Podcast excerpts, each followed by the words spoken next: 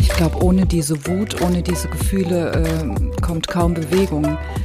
Man hätte sich da nicht vorstellen können, dass das dann eine wirklich explosive Zeit wurde für die Frauenfrage in der Kirche. Es ist ja mittlerweile schon so, dass man sich gar nicht mehr in der Kirche reibt, sondern dass es einem mittlerweile egal ist. Und das ist ja das Schlimmste, was passieren kann, wenn sie keine Relevanz mehr hat für die Gesellschaft. Wird dann nicht mehr geglaubt. Weil man traute sich ja nicht zu glauben, dass man das durfte. Wir kommen an Fragen nicht weiter, die eigentlich gesellschaftlich und in unserem Kulturraum und auch von unserem Denken und Fühlen her eigentlich längst beantwortet sind.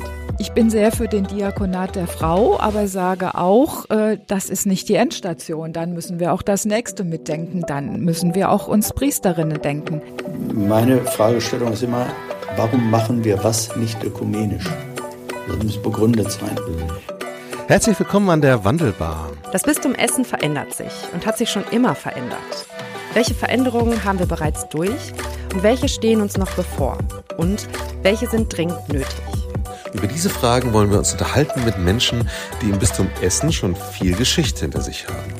Fünf Folgen mit fünf spannenden Gästinnen und Gästen. Herzlich willkommen an der Wandelbar.